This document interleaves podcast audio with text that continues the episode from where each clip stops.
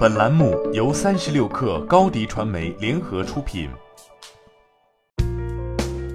本文来自三十六氪作者黄启思。即使是拥有庞大用户数据在手的亚马逊，也留不住铁了心想调整零售战略的体育用品巨头的耐克。北京时间十三号消息，耐克公司表示将停止直接在亚马逊平台上销售包括运动鞋、服装在内的商品，结束两年的试点合作关系。在与耐克合作之前，亚马逊上售卖的唯一耐克产品是来自第三方销售的灰式商品以及假货。直到二零一七年，耐克宣布加入亚马逊的品牌注册计划，这种情况才有所改变。耐克同意作为亚马逊的批发商，而不是让第三方商家在平台销售其产品。但作为交换，亚马逊必须加强对假冒产品的监管，并限制未经批准的产品销售，其中包括耐克的运动鞋、服装和配饰。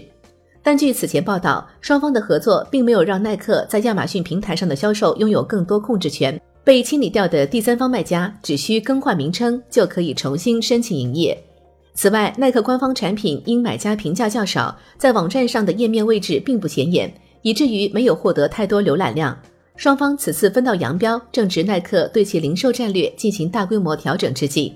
但耐克同时也表示，将继续使用亚马逊网络服务来运行其网站和一些移动应用程序。事实上，近年来不少大品牌都在有意回避亚马逊平台，他们认为亚马逊上假货猖獗，大量未经授权的卖家压低价格的做法降低了自身品牌价值。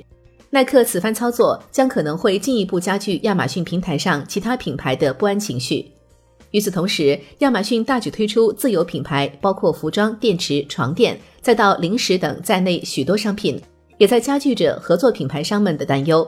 截至目前，亚马逊方面拒绝对耐克退出一事发表评价，但据知情人透露，亚马逊早已有所应对准备，近年来一直在招募耐克的第三方卖家。同时，亚马逊也并非没有为打击假货流通而努力。此前就颁布相关举措，包括允许品牌商在自己的产品上添加独特代码，以便更容易识别假货的项目。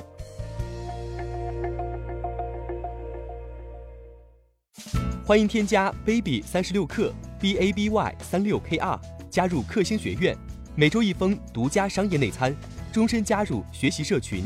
聊风口谈创业，和上万课友一起成长进化。